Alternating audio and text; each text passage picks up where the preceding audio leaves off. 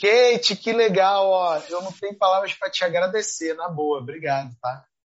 Mas é o contrário, eu que tenho que te agradecer. Felipe é um grande, sem querer, né? Tu fez um grande trabalho de psicologia aí. Pô, que legal. Muito legal. Foi bem bacana, assim. Pô, uma honra, Kate, uma honra. Então, bora começar? Bora, vamos lá. Galera, ó, apresentar para vocês aqui a nossa convidada ilustríssima. A Kate, inclusive, vai falar mais da, da história dela. Ela é doutora em tecnologia em saúde, não é isso? Doutora em tecnologia isso. em saúde. Chique essa parada aí, né?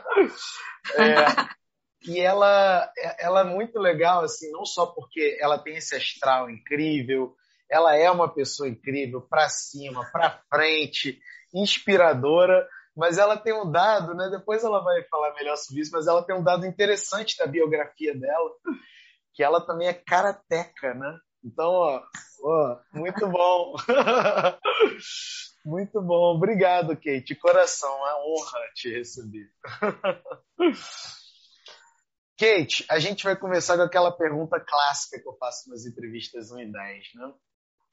Você já escreveu um artigo científico em até 10 horas, do zero, usando o método que você aprendeu no PPA? Sim, eu já escrevi, na verdade, dois. Yeah. Um já foi para submissão, né? E o outro agora eu tô arrumando, que sempre né, tem que dar uma organizada aí no. Vai pro orientador, sempre tem alguma coisa para arrumar, né? Mas eu fiz dois. Inclusive, o último foi em inglês. E que demais! Uhum. Pô, que legal! E foi sobre o que esses dois artigos aí? Então, o primeiro foi sobre. Eu usei Big Data, né, do Google Trends, dados do Google Trends, relacionando a busca por atividade física, exercício físico, porque eu sou formada em educação física, com mortalidade e número de casos de Covid no Brasil e em diferentes regiões do Brasil. Foi bem bacana. Então já foi para correção, foi o primeiro I10 que eu fiz, né? E o segundo foi de um artigo da minha tese, que eu trabalhei com. Eu sou do karatê, né? No meu doutorado, eu estudei fadiga neuromuscular no karatê. E eu encontrei que quando a gente fadiga membro inferior, né, as pernas lá, existe um padrão que a gente chama, né, de controle motor, né, que o corpo se organiza de uma forma diferente para tentar manter a velocidade de golpe. Então, é mais ou menos sobre isso, explicando de uma forma bem simples. Olha só, que legal, que legal, parabéns. Oh, coisa boa. E, e, é legal porque você também vai ganhando proficiência até em, em, outro idioma, né? Aplicando o método. E as coisas vão acontecendo. Eu não sei nada do que você escreveu, né? Mas pelo menos a gente fala o mesmo idioma, né? A gente fala o mesmo idioma que eu, em 10 lá.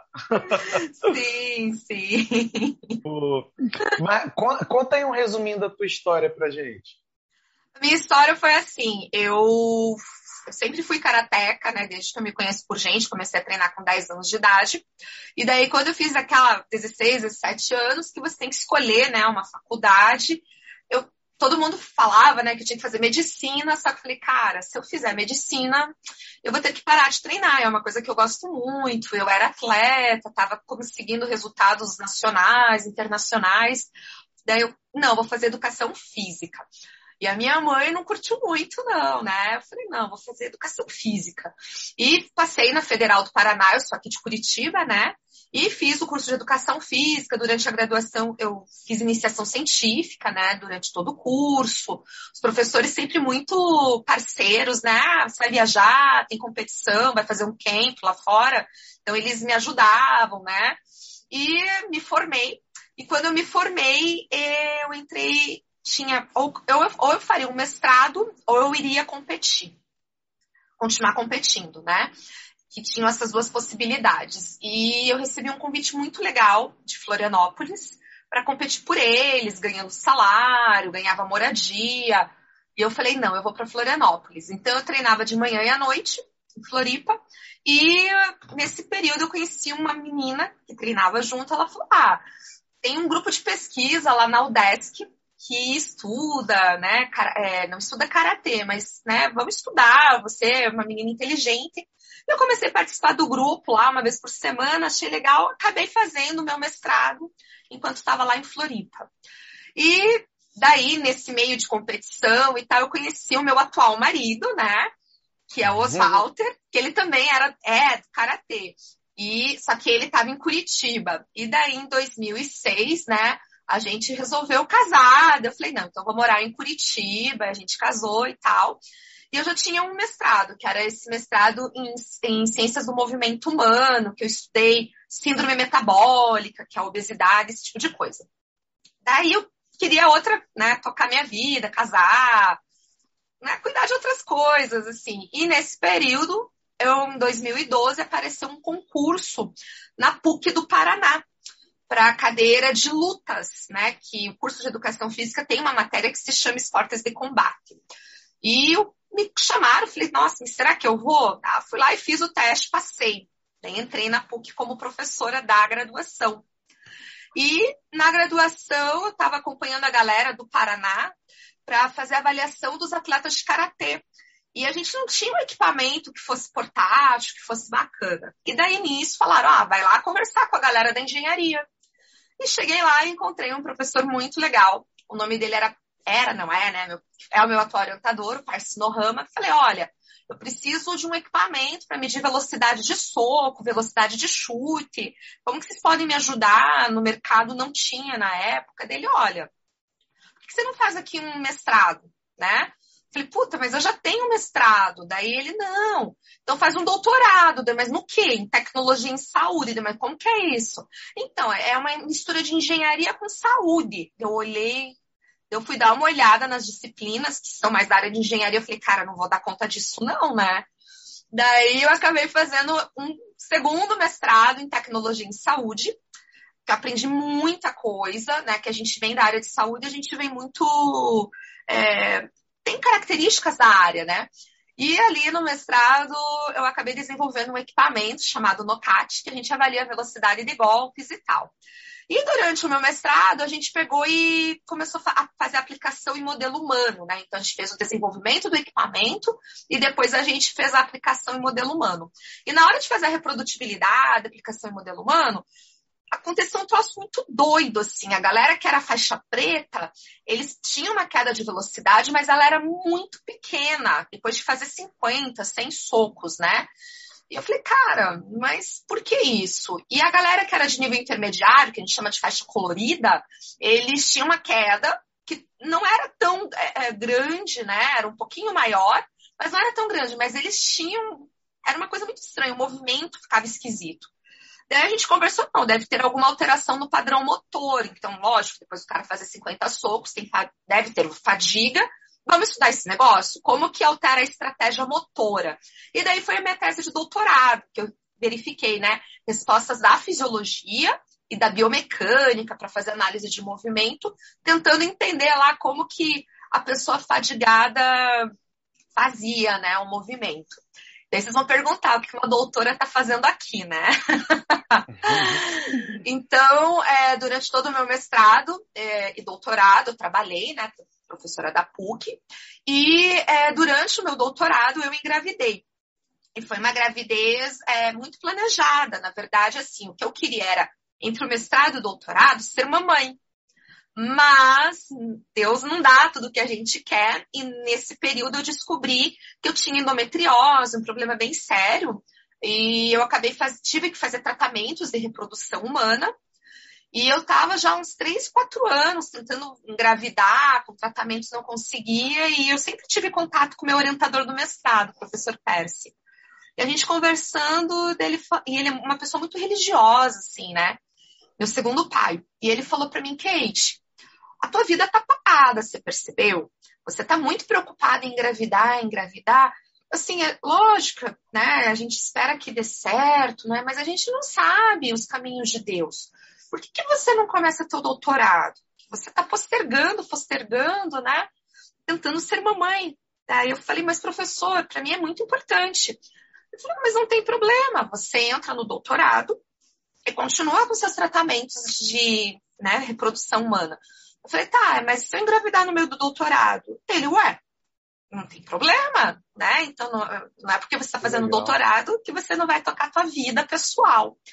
E no meu segundo ano de doutorado, eu já estava, ou eu ia fazer um sanduíche, já estava com tudo preparado, ou ia ser mamãe, né, que já estava fazendo os tratamentos. Eu nem acreditava que já era a sétima fertilização in vitro, para vocês terem uma ideia. Eu engravidei do Bernardo. Falei, caraca. O meu também é Bernardo, sabia? O meu primeiro. Eu sei! Eu só tenho um, mas o meu é danado. O seu também é, é danado, né? É mal de Bernardo, é mal de Bernardo. Ou bom de Bernardo. e foi muito bacana, assim, que daí eu engravidei, é, continuei no doutorado, mesmo grávida e tal. E o meu pós-parto foi um troço meio punk, assim, né?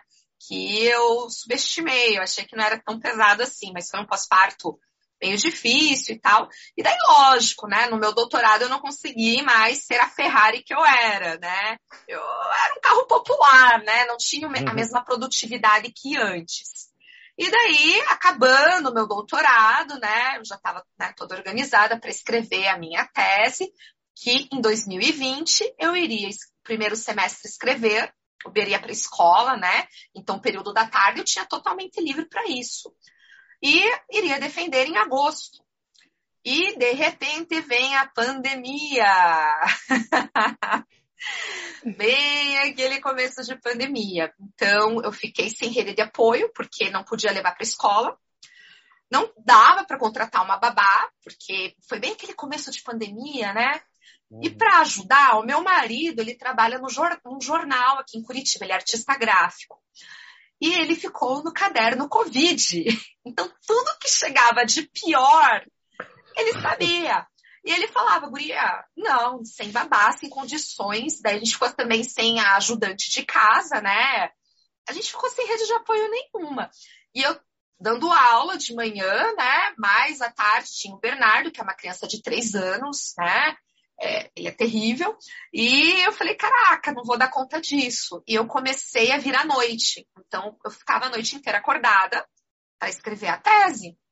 Tanto que chegou no final, eu lembro do meu orientador, assim, eu, não aguentava mais. O meu co-orientador, que é o professor Eduardo, falou assim, Guria, é o seguinte, você não vai desistir. Eu falei, não, gente, não dá, tá muito pesado, eu vou desistir disso. Daí ele, você ficou quatro anos trabalhando nisso segue, faz esse troço. Ele, ele falou assim: você lembra daquela atleta, a Gabrielle Anderson, dos Jogos de Los Angeles, na maratona? Que ela, ela chega toda meio torta, assim, andando. Eu falei, chego. Lembro, você vai chegar assim na tua defesa, mas você vai para a defesa. E a gente foi, inclusive meu orientador passou algumas madrugadas comigo me ajudando a escrever. Quando ele via que o troço não ia, ele entrava de madrugada para me ajudar, assim, foi muito, muito humano, assim, da parte deles. Mas eu cheguei na defesa, eu parecia um zumbi, né? E nisso eu já tava com um psiquiatra, falei pro cara, ó, me dá umas boletas aí, porque eu não vou aguentar. Ele falou, você sabe que você tem que dormir. Eu falei, cara, não dá.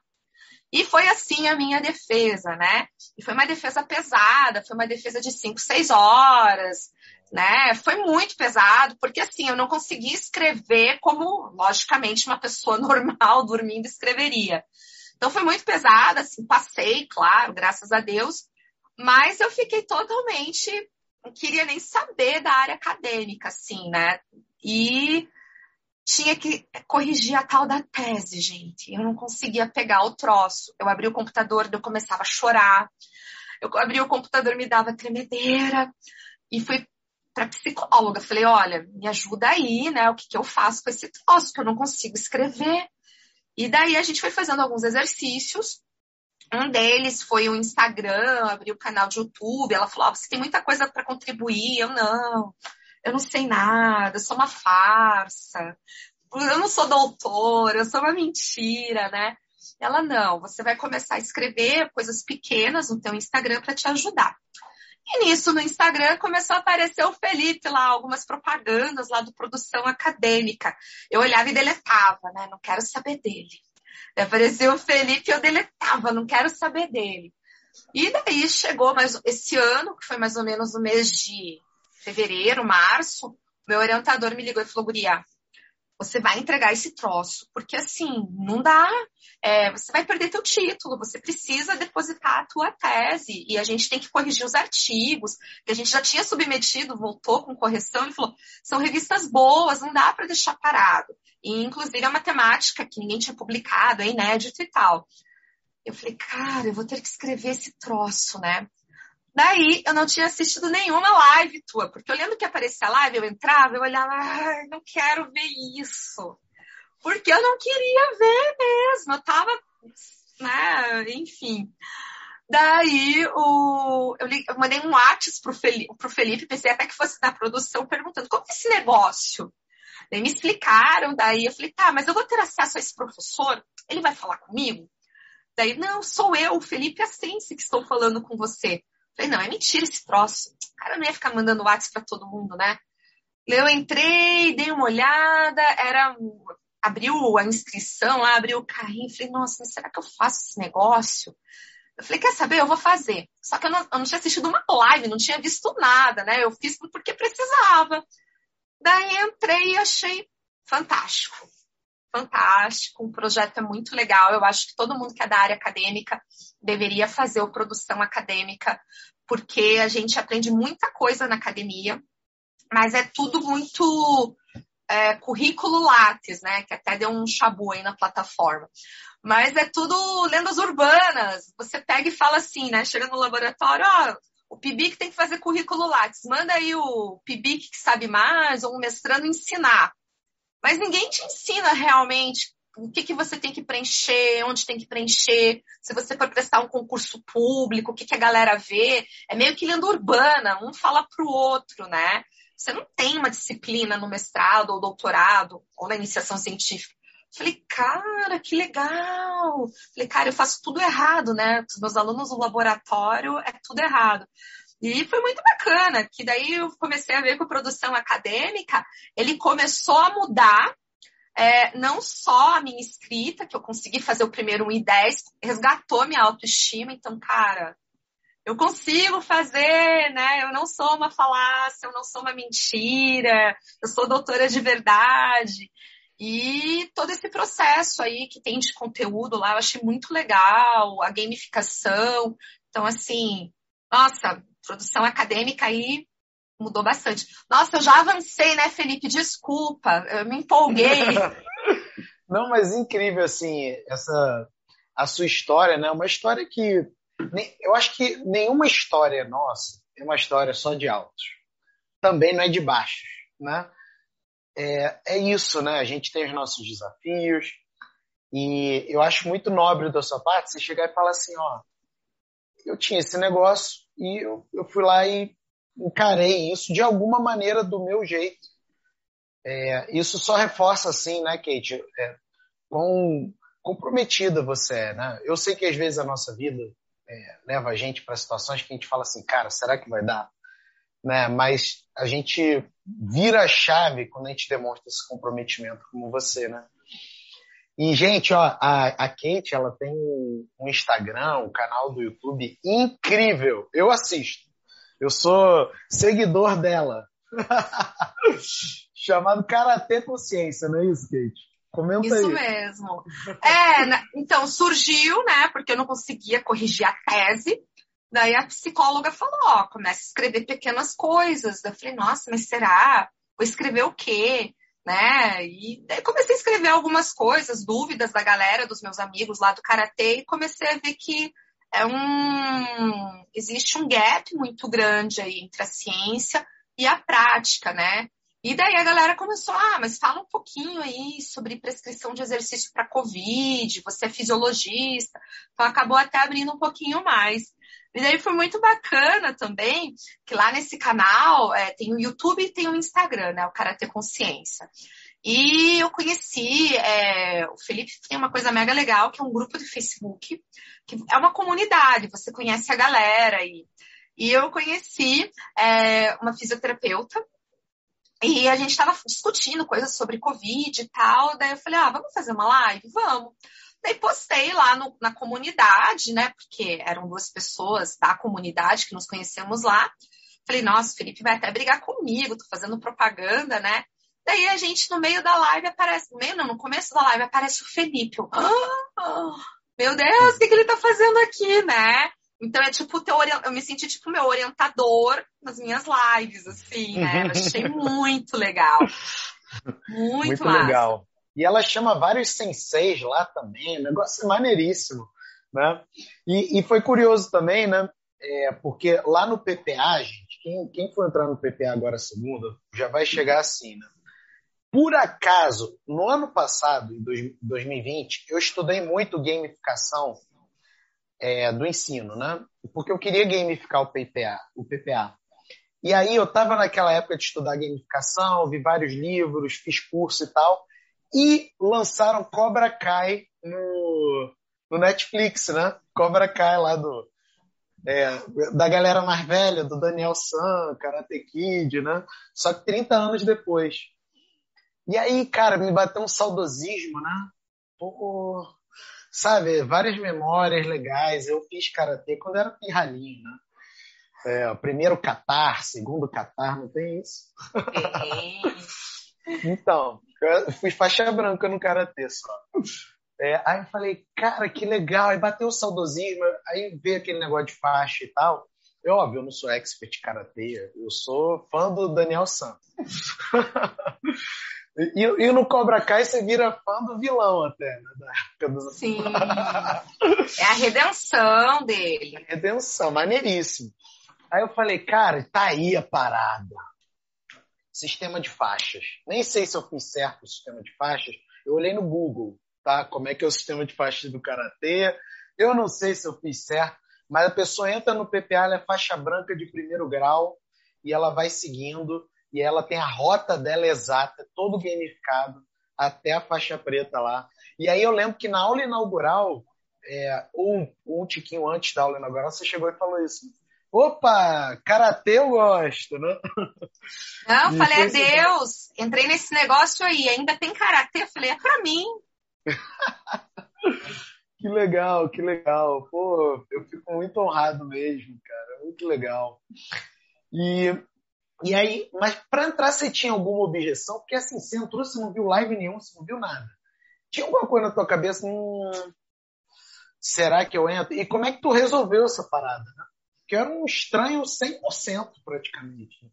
Sim, não, foi no desespero. Eu, eu, não tinha, eu não conhecia ninguém que tinha feito curso, até porque eu estava fugindo dessas coisas de produção acadêmica, não queria saber. E eu olhei Daí eu vi, falei, não, fazer um artigo em 10 horas. Eu falei, ah, isso daí é impossível. Vou pagar para ver, né? Quero ver esse troço aí, como que funciona isso, né? Duvido.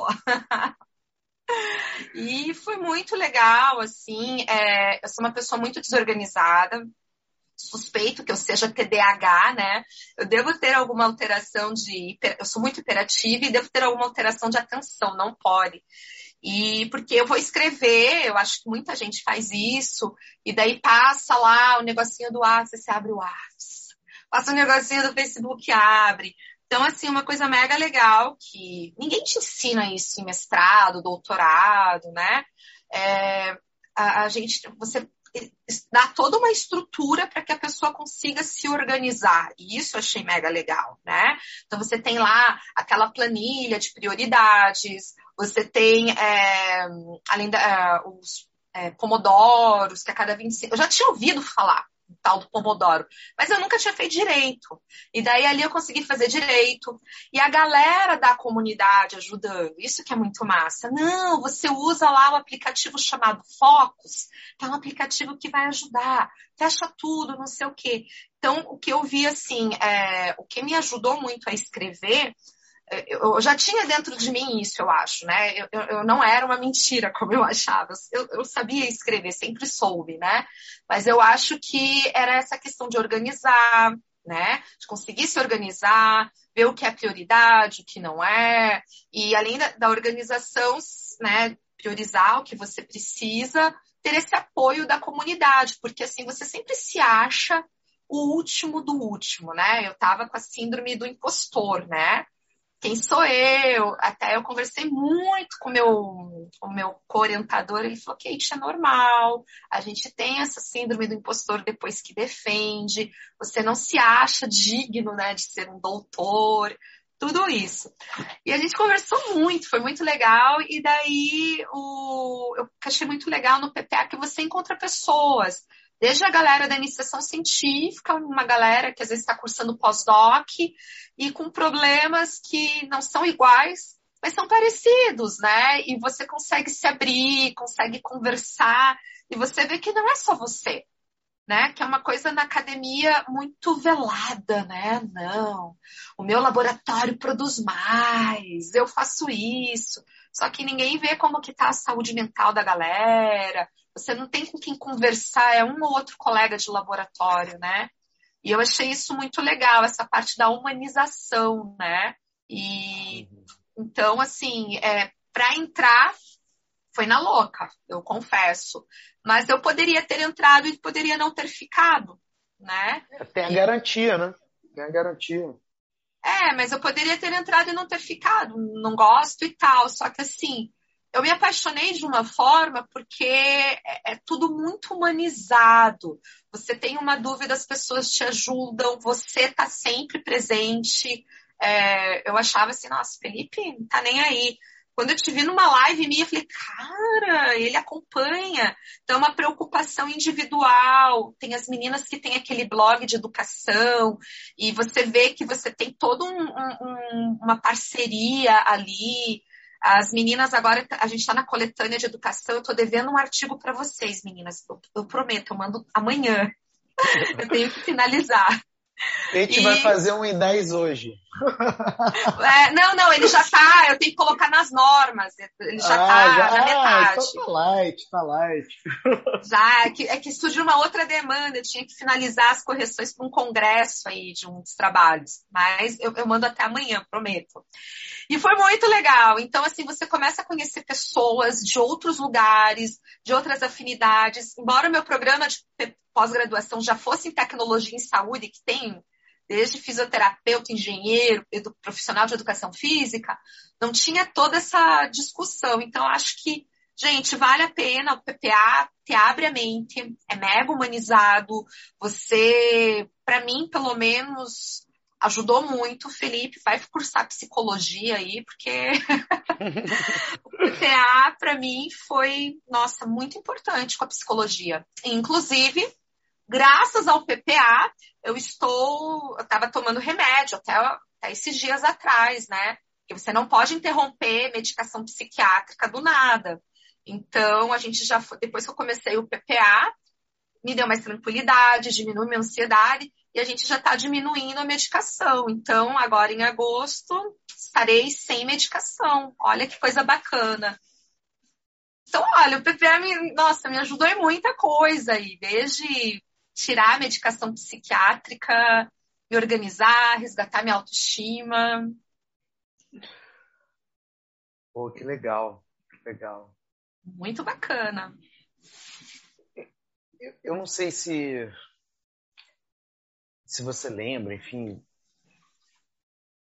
no dia que você fez seu primeiro em 10, né? O que, que você sentiu? Porque a sua postagem foi linda. Eu fiquei emocionado. É, só para contextualizar, a gente faz um em 10 numa comunidade, né, lá do Telegram. É uma panela de pressão ali dentro. E aí tem um dia lá que todo mundo tem que terminar o desafio. E a postagem da Kate foi linda. Linda, linda. Como é que foi? Conta aí para o que, que você sentiu nessa parada. Nossa, para mim foi que eu foi um resgate da minha autoestima. Eu eu não sou uma mentira. Eu gente, realmente eu consigo escrever, né? É, para mim, eu, eu, eu saí da minha defesa, não só da defesa, mas de todo o processo de finalização de doutorado, pandemia, eu era uma mentira, eu não merecia meu título de doutora, né? Quem era eu? E ali me resgatou. Eu falei, cara, eu consigo, eu, eu, eu não sou uma mentira, eu sou de verdade. Realmente o meu título vale, eu consigo. Então eu acho que é fantástico, assim, e, e você começa a ver os, a, a, galera também, né, colocando lá o que conseguiu.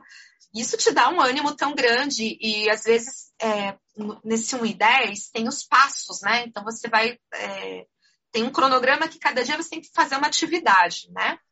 E é muito legal que às vezes a galera vai postando, consegui, não desiste, vai, falta pouco, você também consegue.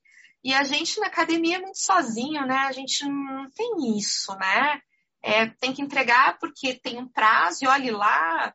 E ali não, é todo mundo apoiando todo mundo. É muito legal. Então, uhum. assim, uhum. eu lembro que quando eu entreguei esse troço, eu falei, gente, eu consegui, é, é possível. É, eu não sou uma mentira, eu. Sim. E daí, a partir dali, foi muito legal. Eu consegui finalizar a tese, já entreguei, já fui para o meu segundo em 10, a gente vai submeter agora. Então tá muito legal. Eu, olha, é um resgate assim de autoestima sensacional. Poxa. E, e assim, muita gente acompanhou nessa semana o curso de artigo científico, né? E eu sempre pergunto isso nas entrevistas 1 em 10, porque cada um mostra uma faceta do que acha que é importante. Né? É, para você, assim, quais são os ingredientes que a pessoa tem que desenvolver, né? Quais são os temperinhos que ela tem que colocar lá na, lá na, na comida para alcançar essa parada aí, para alcançar um 10? Olha, eu acho que é muito particular, né? Eu vou falar dos meus temperinhos, uhum. né? Eu acho que para mim o que me ajudou foi é, o principal tempero, o principal diferencial foi a rede de apoio. É você ter a comunidade e estar tá sempre um apoiando o outro. Esse foi, assim, para mim, o, o sal, o tempero decisivo. Depois disso, para mim, foi a organização. Porque eu sou muito desorganizada. Ó, o meu escritório aqui, ó, gente, ó. Ó, em 10 aqui, ó. Mas, ó, é Libra, bagunça, brinquedo do Bernardo, né? Eu sou muito desorganizada. Então, assim, para mim, o segundo tempero foi essa questão de organização. E o terceiro, é que para mim foi muito importante, é utilizar da psicologia alguns é, apetrechos, que o Felipe explica que é a pulseirinha, né? No caso dele, cada um pode usar o que quiser, né? E eu estou usando, usei algumas pulseirinhas e daí eu tenho um quadro que daí eu vou colocando as pulseirinhas dentro. Então, tudo que eu finalizo, eu vou colocando ali dentro. Então, para mim, foram esses três principais tópicos, que na verdade são estratégias que ninguém te ensina, né? E que às vezes você vai, pega ali um pedacinho aqui, um pedacinho ali, e eu achei mega legal isso, que foram todas as estratégias que eu não tinha, mesmo sendo doutora, que hoje mudaram minha vida. Isso aí. Ó, tô com as minhas pulseirinhas aqui, ó. Essa daqui é quando tivesse 100 pessoas que alcançaram em 10, né? Auditadas por mim. E a gente já passou, Kate, só que eu tô com muito apego emocional, entendeu? Eu, ela é tão importante para mim, né? Assim, tá no meu coração, né? Eu sempre corto as minhas pulseiras depois que eu chego no desafio. Mas essa daqui eu, eu tô ainda eu quero curtir mais ela. eu quero curtir. E essa daqui é nova, né? 10 faixas roxas PPA. 10 faixas roxas PPA. Né? Que é o próximo nível, né, gente? 1 em 10, faixa roxa, faixa preta. No karatê assim ou eu olhei errado no Google? Não, que depende. O karatê tem vários estilos, né? Várias escolas. Hum. Quem assiste Cobra Kai lá sabe, o Karate Miyagi é um estilo chamado Goju Ryu. O Cobra, o Cobra Kai, que é o dojo do mal, que tá virando bonzinho, não tem estilo, é estilo malvado. Mas o Karatê tem vários estilos, assim. Então, a ordem de faixa depende do estilo. O do PPA tem algum estilo ou é, ou é aleatório de Google mesmo? Não, é estilo PPA. É estilo PPA. estilo PPA. Ai, ai, é porque eu não te conhecia na época, Kate, senão pedi uma consultoria sua aí. Não, mas eu achei tão legal essa história de gamificação, porque eu também sou professora na graduação e atualmente eu estou ajudando na coordenação de uma especialização em fisiologia aplicada. E a gente remodelou toda a especialização e a gente vai fazer de forma gamificada. Então. É isso aí. E eu estou estudando um pouquinho mais. Então, assim, Felipe, tu é, é um cara muito bacana, porque assim, eu entrei que eu queria entregar minha tese. Eu tive muito mais do que isso. Além de entregar a tese, eu acabei conhecendo pessoas maravilhosas, estou fazendo trabalhos com pessoas maravilhosas. É, você fala muito dessa questão de dádiva, né? O meu orientador também fala isso, né? A gente tem que ajudar para ser ajudado. E coisas muito legais, assim, que eu, lógico, com a fala do meu orientador, sempre procurei ajudar e você também. E esses dias aconteceu uma coisa mega legal, assim, um colega, eu nem conhecia a pessoa, eu tava. Ele pediu alguma coisa no Instagram lá e eu ajudei ele, mas sem esperar nada em troca. E eu não sabia quem que ele era. Daí ele me mandou no privado, olha, eu sou orientando de fulano de tal, que é um professor mega importante da minha área, e você teria interesse em ser revisora de uma revista tal, que é uma revista super importante da minha área. Eu, Oi? Eu? Ele, é. E assim, foi uma coisa muito doida, que foi de Instagram, eu ajudei por ajudar, tirei uma dúvida lá e é a dádiva, né? E eu vejo muito isso no programa, que eu acho que na academia não tem, né? É, é muita competição, é um querendo fazer para ganhar. No máximo ali teus colegas de laboratório um ajudando o outro.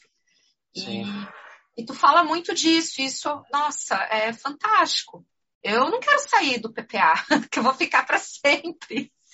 Vai ser sempre bem-vinda. Nossa, você faz muita diferença lá pela sua dádiva, pela sua inspiração. Você é super, super, super importante pra gente, ah, pra todo mundo. Obrigada. E pra mim também. Pra mim também. E não acabe com o cara ter consciência, porque eu aprendo lá também. Então, esse é mais um, um, é, é, é, uma coisa que a gente vê com maus olhos na área da academia, né? Quem hum. a gente vê quando tá na academia que tem Instagram, canal de YouTube, a gente sempre olha, ah, cara é uma mentira de pesquisador e tal. E, na verdade, depois que eu comecei a mexer com mídias sociais, eu vi que não, tem muita gente bacana tentando mostrar a ciência, né, que existe. E não é ser pesquisador, não é só ficar publicando a um, a um, a um, não. Ser pesquisador é você levar a ciência para a comunidade. Então, inclusive, você tem um programa que eu acho que é de empreendedorismo, né? Sim, é? sim, sim. Empreendedorismo acadêmico. Isso, então assim, eu, eu quero finalizar, eu não vou conseguir, é, eu quero finalizar não, mas eu quero me tornar pelo menos uma faixa roxa, indo para preta no PPA, mas eu quero fazer esse de empreendedorismo, que eu acho muito importante. É, a gente na academia tem aquela coisa, não sei se no teu programa tem aquele desenho daquela árvore que tem o professor cagando na cabeça do doutorando, que caga na cabeça do mestrando, que caga na cabeça da extensão científica, né? E vai é. descendo. E a gente tem muito forte isso na academia, né? Que é a ordem e tal. E no mundo do empreendedorismo, o pouco que eu vi, que eu conheci, não existe isso. Todo mundo lá é igual, todas as ideias são importantes. E a gente não tem isso na academia, né? No sentido de olhar e, puxa vida, é, não é só você produzir um equipamento ou um artigo, é você levar para a comunidade a sua construção científica, né? Sim. É muito importante o que você está falando, né, Kate? É porque o mundo acadêmico, na minha modesta interpretação, tá? Eu acho que ele está passando por uma transição, porque o mundo era offline, né? E os métodos para construir a carreira acadêmica eram offline, né? Só que acabou isso. A pandemia deixou de joelhos o mundo acadêmico. De joelho, né? E aí, quem é que vai ser assim, quem é que será a grande liderança no mundo acadêmico? Quem sabe se comunicar, e, ó, com qualidade, né? Tem que ter conteúdo, tem, tem que tem que ter de fato conteúdo ali para contribuir. Quem sabe ajudar o outro, quem tem dádiva. É, e aí, essa coisa de hierarquia acadêmica, acabou isso. Assim, ou pelo menos está acabando isso, tende a perecer. Porque as pessoas hoje, elas, é, é muito fácil você auditar se elas são julgadoras, desculpeiras, ou se elas estão pensando no outro. É muito fácil, né? Nessa semana, e eu vou te falar isso, não é para me vangloriar, não. Eu vou falar isso para mostrar como que, na minha modesta visão, a gente deve adotar uma postura da divose. É, teve essa coisa do latte, né? Esse absurdo. assim, sem nem se, se absurdo é suficiente para dizer o que aconteceu. é, e aí teve essa parada do Lattes aí. O que, que aconteceu? Os meus colegas, que eu, eu tive a chance né, de saber o que eles estavam fazendo, aí ficaram esbravejando, absurdo, absurdo, aquela lógica do julgamento. Né? Nada contra, eu também acho que é um absurdo. Mas o que, que eu fiz? Eu parei a minha vida para achar um jeito das pessoas resgatarem o látis delas a despeito do látis estar fora do ar. Aí eu achei lá o tal do escavador e tal, testei, vi como é que era, fiz um vídeo e divulguei para todo mundo, sabe? Eu não estou querendo dizer é, que eu, assim, o que eu estou falando aqui não é para me, não é para ganhar pontinho com ninguém não. Eu estou falando o seguinte: se você para de ser julgador e julgador vem com kit do desculpeiro e do reclamão. E passa a ser uma pessoa que, cara, como que eu posso ajudar alguém? Sabe? A vida muda. A vida muda. É dádiva. E aí você não perde tempo com, com situações. Você não perde nem a tua felicidade. Né, com coisas tóxicas. É um absurdo mesmo. Cara, é surreal o que acontece nesse país. Assim, é, eu acho. eu esperava que o país ficasse ruim, mas superaram minhas expectativas. né? Agora, o que, que eu posso fazer para ajudar, cara? Entendeu? Não ser um tóxico reclamão. Então, hoje, essa galera que está criando Instagram, está criando canal de YouTube, cara, ter consciência, que está dando conteúdo, que está é, ajudando as pessoas a entenderem sobre algo, sabe? São essas as pessoas que serão as lideranças. O quadradão que só se criava dentro dos muros da universidade e que não precisava se comunicar com ninguém, ele já era. Ele não aumenta nem as citações mais dele, porque hoje que o comunicador ainda tem mais acesso, tem mais citação. Tem até para o mundo tradicional o 4.0 ajuda, né? Então, desculpa é, tomar, né? Você que é entrevistado aqui. Mas é porque é tão importante isso, né? Você está trazendo tantas lições para gente, não só de um em dez, né? Mas de como que a gente lida com as nossas dificuldades e como que a gente pensa o nosso futuro, sabe? E isso é maravilhoso. Então, pô, incrível, Kate, incrível. Muito obrigado mesmo, assim. Quantos ensinamentos.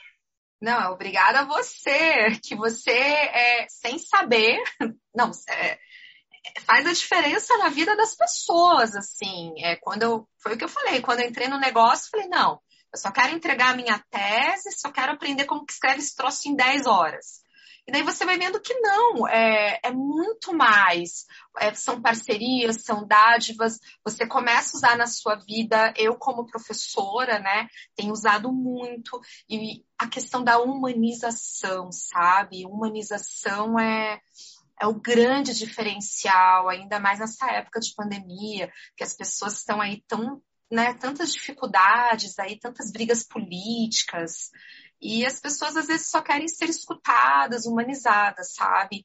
E o PPA tem isso. Eu acho que, lógico, dentre tantos é, conteúdos que são muito bacanas da organização, o que eu mais amo no PPA é essa humanização.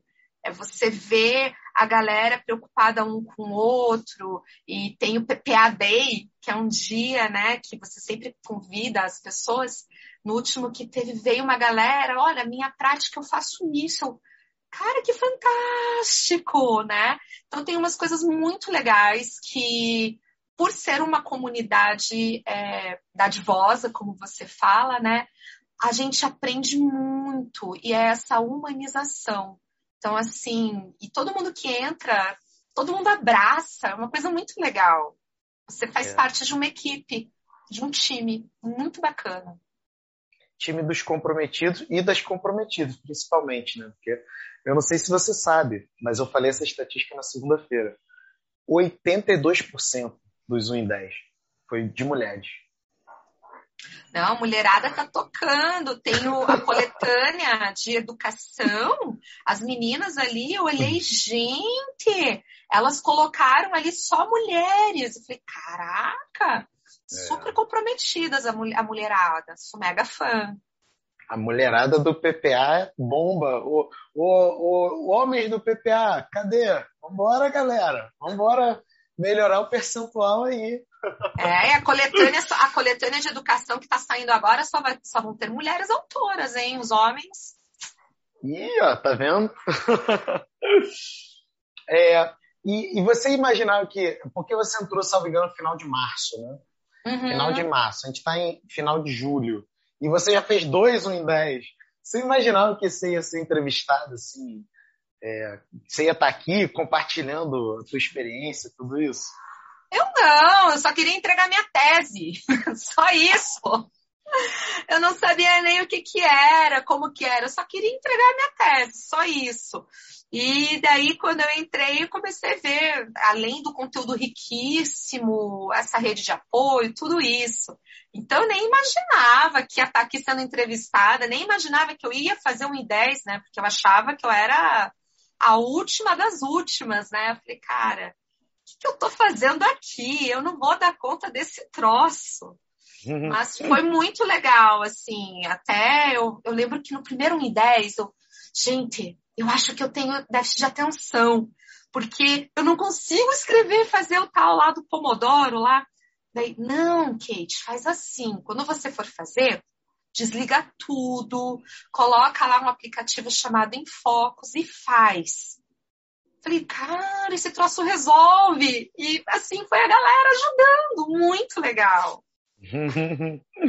incrível, incrível. Ó, é, você acredita, assim, porque tem sempre alguém. E eu, eu acho normal a pessoa pensar, né? Ah, eu sou graduando, então não é para mim. Ah, eu sou mega ultra prêmio Nobel, então não é para mim. Ah, eu sou das humanas, ou das exatas, ou o da saúde, então não é para mim. Tem sempre alguém que pensa que não é para si, né? Mas você acredita que, assim, independente da titulação da pessoa, independente da área do conhecimento, ela, ela é capaz de fazer um 10? Com certeza, eu, eu vejo, é, se eu tivesse tido a oportunidade há 10 anos atrás de ter feito um, 10 não, deu mais, acho que uns 15 anos atrás, ter feito um I10, né, que não existia na época, no, na minha iniciação científica, eu acho que hoje seria outra Kate. Talvez na pandemia eu não teria sofrido tanto, eu teria conseguido é, ter ido além, né? Não, não, ter sofrido como eu sofri, não ter ficado doente. Eu fiquei doente, tive que ir para psiquiatria, pra, senão eu não ia conseguir acabar meu doutorado. Então, eu acho que se você é um aluno de iniciação científica, está na graduação, gente, faça. Porque ele não vai te ajudar só na parte científica. Isso que é muito legal do I10, do I10, do PPA. Ele te ajuda na tua vida.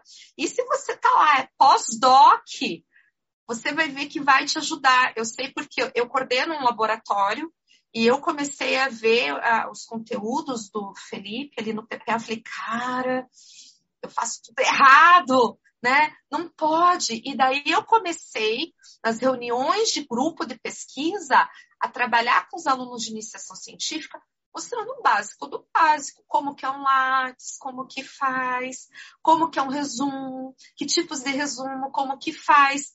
Porque antes, desculpem meus antigos orientandos, eu devia ser uma péssima orientadora. Porque eu reproduzia o que os meus orientadores faziam. Então eu chegava, ó, oh, galera, vai ter tal congresso, tal data, tem que mandar um resumo.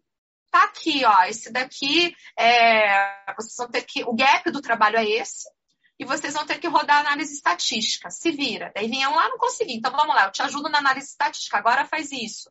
Dele lá fazer, não, tá errado, arruma isso. Só que eu não explicava para ele o que, que é um resumo, por que, que ele tem determinadas partes, o que, que é um artigo, por que, que a gente é, deveria fazer de uma forma X ou Y, né?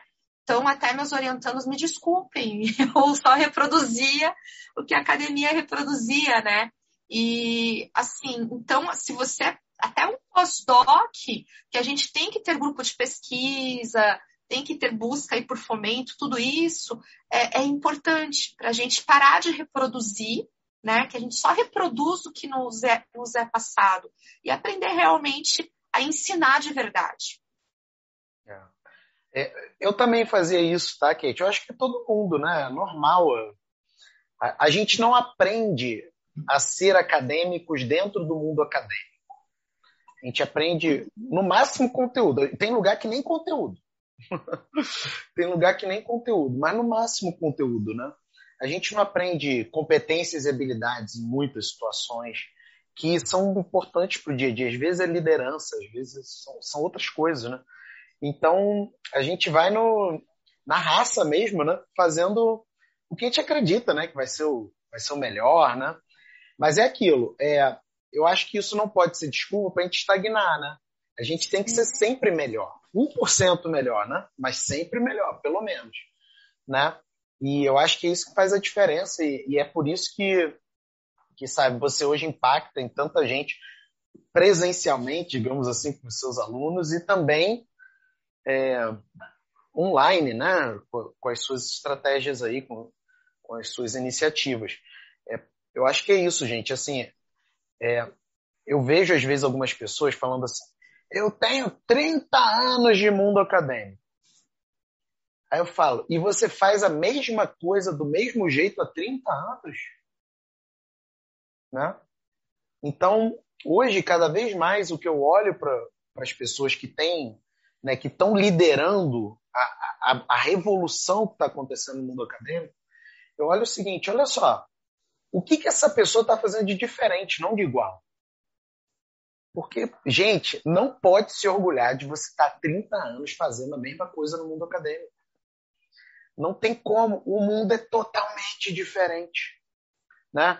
Tem uma, no outro dia eu coloquei isso no meu Twitter. Se o teu professor está dando dicas de comunicação acadêmica e ele não tem um Instagram, sabe? Não escute esse professor. Ele não tem que falar sobre comunicação acadêmica.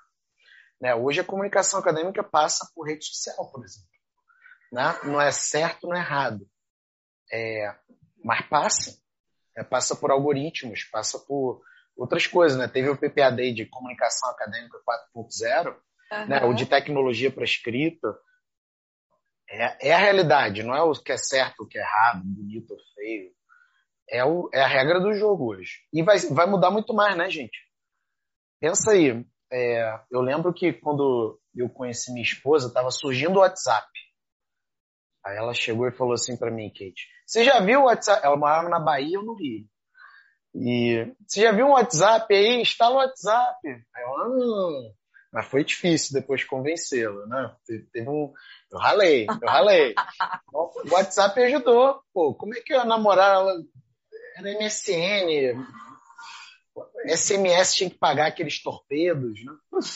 É, Hoje a parada é outra, né? Hoje a parada é outra. E, e vai mudar muito mais. Você vê, no espaço de 10 anos, quando eu casei, mudou totalmente o mundo. Agora, nos próximos 5 anos, daqui a pouco inteligência artificial.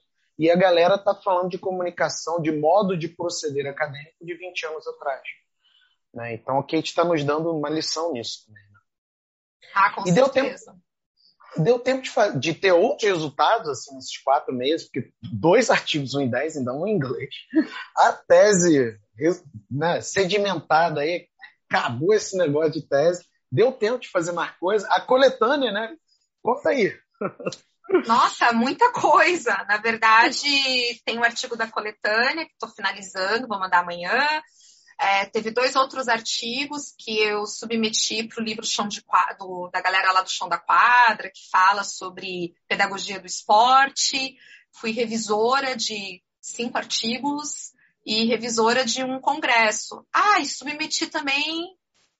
Mas. Ah, não, teve mais um artigo do Caeduca. Nossa, calma, tem que listar. Teve muita coisa, não sei. Quando a pessoa é chique, ela nem lembra de tudo. Nossa, eu fiz tudo isso. Não, nem me toquei. É que é. foi assim, o meu orientador falou, ele mandou um e-mail para mim muito engraçado, né? Eu lembro que eu finalizei um I10, daí mandei o artigo para ele, né? Daí ele deu uma corrigida. Ele falou: "Ai, que bom que você tá, tá melhorando". Daí depois eu mandei um outro trabalho que a gente mandou para um congresso de bioquímica. Daí ele corrigiu, daí ele falou: "Eu tô muito feliz a, a, Kate que eu conheço tá voltando, tá ressurgindo, né? Ele falou, eu tô muito feliz. Falei, não, prof, agora resgatou. Ele, nossa, esse negócio aí, como que é a sigla aí, que eu não lembro, tá te fazendo bem, hein? O meu orientador falou isso, esse negócio, porque eu contei para ele, né? É, é, engraçado, né? Depois que você se torna doutora, é, dá a impressão que você fica sozinho, né? E não é que você fica sozinho, mas assim, você tem que andar só, andar com as próprias pernas, né?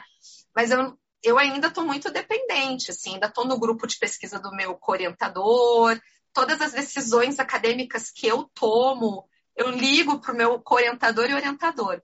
Olha, me convidaram para ser editora de tal revista, o que, que você acha? Ah, essa revista é boa, vai. Eu ligo para o meu orientador, olha, me convidaram para dar uma palestra tal, o que, que você acha? Então, não sei, daí eu, eu, eu tô sentindo que eu tô naquele momento que eu vou ter que começar a andar meio que sozinha, mas eu ainda sou muito dependente deles, assim, todas as decisões que eu tomo, eu sempre tô perguntando para eles, não sei se é o carinho, né, porque eles são pessoas muito fantásticas, assim, né, tipo você no PPA, então é muito engraçado, mas teve muita coisa, agora que você falou que eu pensei, teve um uhum. artigo do Caiduca, teve mais uns três trabalhos para congresso, é bastante coisa. Olha, e você está falando aí, eu, eu, perdi a conta também, mas foi em quatro meses, março, abril, abril, maio, maio, uhum. junho, junho, quatro meses. Isso daí às vezes a pessoa demora anos e não, e não consegue não chegar nesses números aí, né? Então. Ela, ela é... consegue lembrar de tudo. Até 2000, até 2000 final de 2017, que foi quando o Ber nasceu, eu sempre fui muito produtiva, né? Sempre fui uhum. muito produtiva, orientava e tal, escrevia.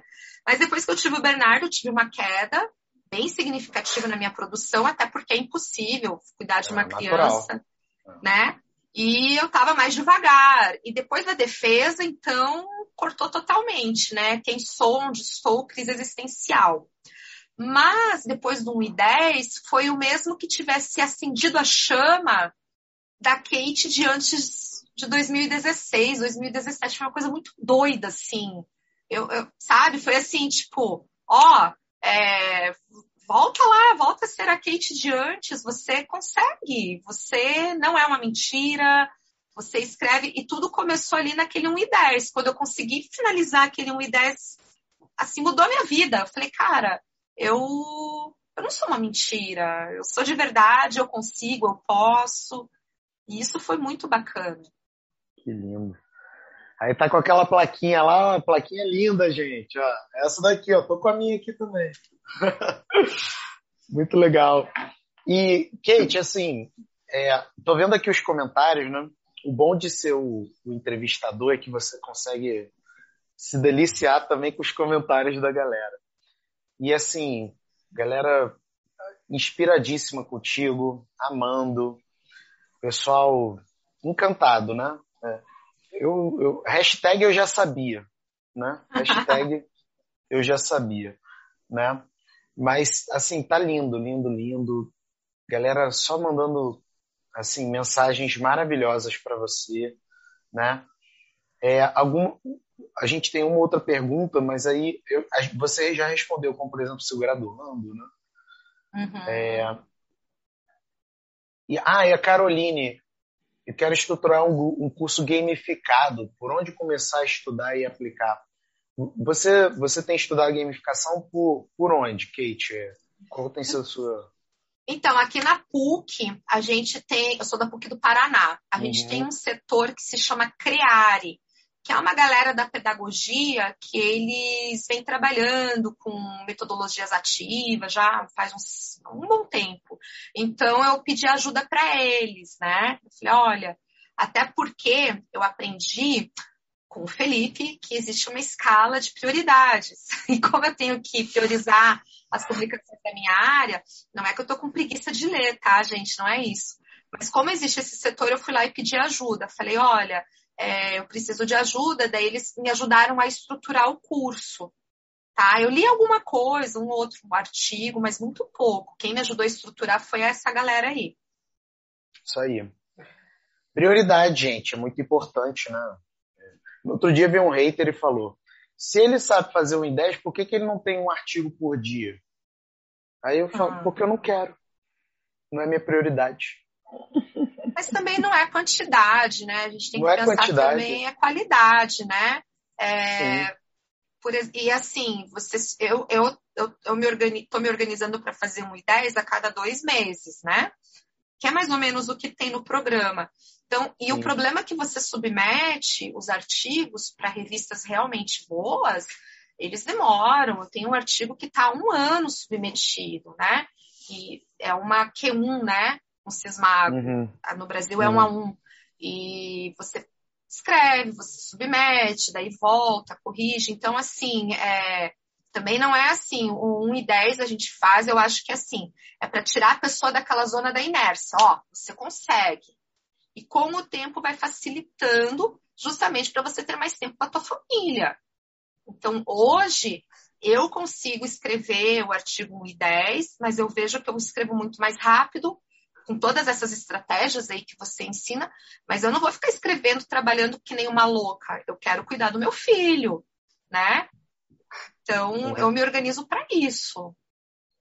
É isso aí. Não, tem um jeito também que fala assim: você está ensinando Fordismo acadêmico. Eu não estou ensinando Fordismo nenhum, eu estou ensinando qualidade de vida. Como que você. Né? O em 10 é um meio, não é o fim. Não é para ficar, como a Kate diz, igual um louco escrevendo artigo o dia inteiro. Não. Você escreve quando você quer e você cuida das outras dimensões da sua vida que são muito importantes quando você quer. Né? Te dá mais autonomia, mais liberdade, mais qualidade de vida. Não, né? e, e não tem prova melhor do PPA na qualidade de vida, o IN10 na qualidade de vida, do que o meu caso. Eu, eu defendi meu doutorado, eu tive que ir para psiquiatria, porque eu, eu não dormia, eu não dormia. Depois que eu defendi meu doutorado, eu fiquei quase três meses com outra medicação para conseguir voltar a dormir. E daí o médico foi mexendo na medicação e ele até e eu só consegui tirar a minha medicação agora, depois do 1 e 10. Então, do 1 e 10, depois do PPA.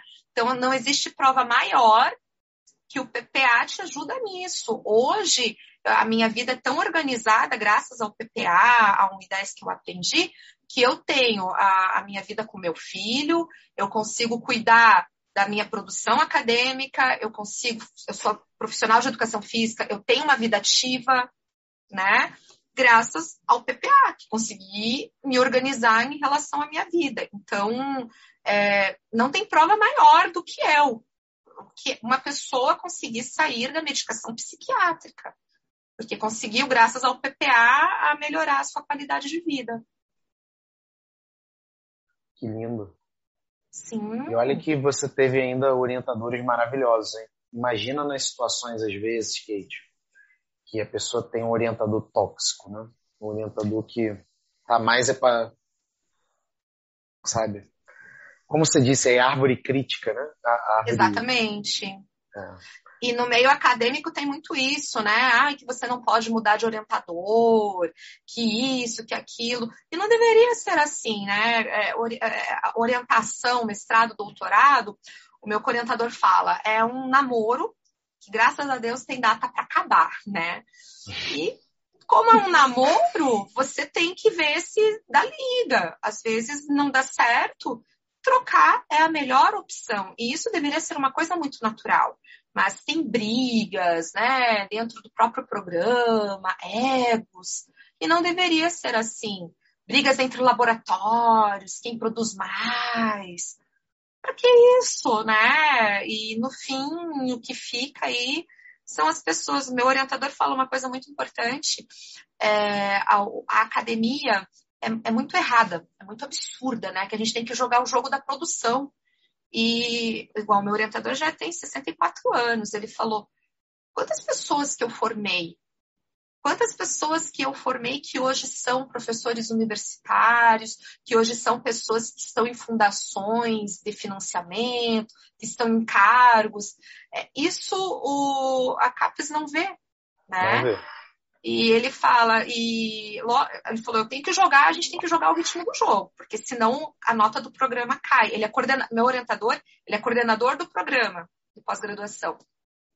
E ele fala, a gente tem que jogar, ele cobra, ele é muito exigente. Mas ele também é muito humano, e ele fala isso. É, são pessoas. Hum. Né? A gente não está lidando com número. Exatamente. E Kate, ó, vou abrir as inscrições do PPA agora, né? Daqui a pouquinho, é, segunda-feira aí.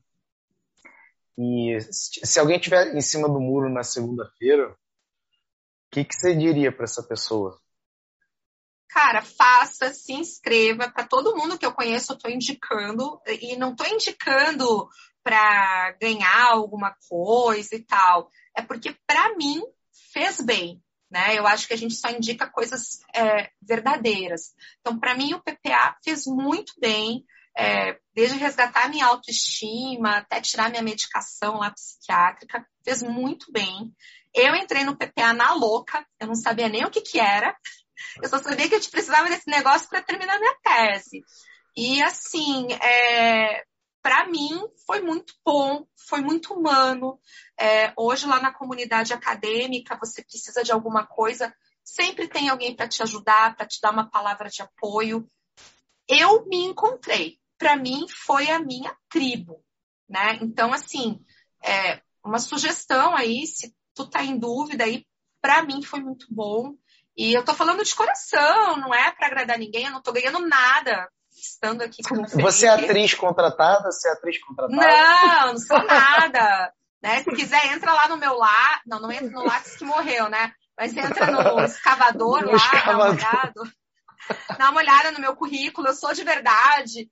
E assim, para mim tem sido muito bom em todas as esferas da minha vida, tá? Então, só para foi muito bom, vale a pena e eu acho que essa humanização que o Felipe traz, a gente vai levar para tudo e tendo humanização, tendo amor, tendo carinho, vocês vão ver, o negócio anda, a gente, uma coisa que ele faz muito legal, é, porque quando você entra num curso novo, você não entende nada, né? Tem, a, tem as nomenclaturas. Então, toda vez que tem lá uma reunião, alguma coisa, ele faz uma coisa chamada encontro de idades. Ele pega a galera, divide em pequenos grupos, né, pra gente se conhecer. E eu olhava aquilo, que isso? Quero sair, quero dormir. Gente, eu conheci tanta gente legal, tanta gente bacana. Já está saindo parceria com uma colega que está na Espanha. A gente vai fazer um trabalho sobre neuromuscular. E às vezes você tem dúvida sobre uma coisa, você tira dúvida com alguém. Então, assim, esse apoio, essa humanização que a gente não encontra na academia, no PPA a gente encontra e é muito legal. Pô. Kate, eu, eu não tenho palavras assim para te agradecer por você generosamente estar aqui. Eu sei que sábado tem seus desafios, né? E, e falando com tanto, tanto carinho aqui sobre a, a tua experiência, a sua vida, a, a sua trajetória. Né? Tem várias maneiras da gente ensinar o outro. Uma é com conteúdo, mas tem tantas outras, como por exemplo com a nossa história, né? Então é incrível isso.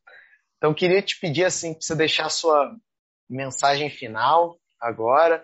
Se você também quiser deixar seus meios de contato, quiser é, falar de novo aí do, do Karatê Consciência, enfim. É, galera, vamos embora lá no Karatê Consciência. né? Eu só não entendo muito a parte, é, são as lives mais técnicas, né? Que é aquela coisa do mas a, a, as lives, digamos, né, que eu não dependo de conhecimento técnico, eu, eu sou um fãzão e é muito legal. Então, vossa mensagem final. Cara, a minha mensagem final eu acho que assim, é... sorte é você estar preparado para as oportunidades que aparecem, né? E apareceu a oportunidade do PPA na minha vida. Eu entrei na louca e não sabia o que, que era e percebi que eu tive muita sorte, né? Podia, sei lá, ter caído em outro curso, sei lá, deu o algoritmo lá, me dado outra coisa, mas apareceu o Felipe. E eu acho que nada acontece por acaso na vida de, da gente, né? E o Felipe caiu na minha vida, assim, assim como os meus orientadores, que eu tenho um carinho muito grande, professor Pérez, professor Eduardo, é, porque Deus queria, sabe? No sentido de que, assim, vai mudar a tua vida, ter coisas muito legais. Então, assim, é, uma vez me falaram, né? O cavalo encilhado, ele passa uma vez na tua frente. Não sei se é sempre, né? E na época eu estava desesperada, precisava, entrei e foi. E eu não me arrependo em nada. Hoje eu tenho grandes parcerias, grandes amigos aí, graças ao PPA. Tem ensinado muito para minha vida profissional também, como eu já falei, e melhorou muito a minha qualidade de vida, né? Então é isso. Eu acho que aproveitem aí essa oportunidade. Eu lembro que na época eu vi, né, tem a questão de grana, né, até porque é um curso, enfim. E eu, cara, mas será, né? será que vale um investimento? E eu falo que o valor é pouco, pelo que é dado, pelo, pelo que a gente tem ali, não só do que o Felipe dá, mas por outras pessoas, pela humanização, o valor é muito pouco. Pô, se eu soubesse, Felipe, não tinha, tinha pago PPA antes e não tinha pago tanto psiquiatra, psicólogo. ai, ai. Mas é ah. isso, gente. É muito legal. Curti, gostei muito, assim, tô gostando. Sabe o que é mais curioso, assim, é, é a transformação é de, é de todo lado, porque quando eu tenho a chance de aprender contigo e da gente estar tá junto e da gente, sabe, promover isso juntos, né? Essa mudança, é, é muito importante para mim também. É, nessa semana foi super intensa, e aí na sexta-feira já estava agendada mil anos a mentoria de aprovação, né, que é para a galera que vai para aprovação do mestrado doutorado.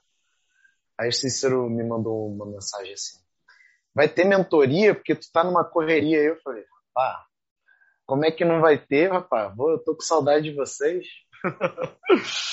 e aí a gente fez, é, é isso, assim, é um envolvimento afetivo, né? É, que a gente cria, a gente cria laços maiores de aprendizado, mas também de cumplicidade, de entreajuda, de dádiva. E eu sou muito honrado mesmo, que tipo tê-la na minha vida. Ah, obrigada. Muito, muito honrado. E por hoje eu ter a graça, a graça, a bênção de poder estar aqui contigo para a gente a gente não está celebrando um método, a gente está celebrando a vida e a nossa história. Então, é, que Deus te abençoe, que Deus te abençoe sempre, né? O Bernardo já tem certeza que ele já está no karatê né? Menos. É. E que Deus abençoe sua família. Eu, eu não tenho palavras para descrever o que esse momento está tá promovendo aqui no, no meu coração. Eu, se você quiser, assim, encerra a entrevista 1 em 10, porque nada que eu falar Nada que eu falar vai ser suficiente para expressar esse momento. Então, vou te passar a palavra para você encerrar a entrevista. Olha, para finalizar aí, galera, é, acredito em você, mas a gente precisa de alguns instrumentos aí para a gente conseguir superar, superar, ter sucesso. E todo mundo é possível, todo mundo consegue, a gente só precisa dos instrumentos certos, né? E que nem sempre a academia nos entrega. Então, se você está em dúvida aí, bora, vem com a gente. Nosso grupo lá é muito sensacional. É, às vezes tem gente, ai, me ajuda a corrigir um, isso, ajuda aquilo, e todo mundo ajuda. Então, o que eu não encontrei na academia, eu encontrei aqui no PPA. É uma família. Então, se quiser, vem aqui fazer parte da nossa família aí, que é muito lindo, é muito maravilhoso. Isso aí. Estamos encerrando a entrevista em 10, galera. Assim, feliz da vida. Muito obrigado para todo mundo que tá aí. Obrigado, Kate. Foi lindo. Obrigado.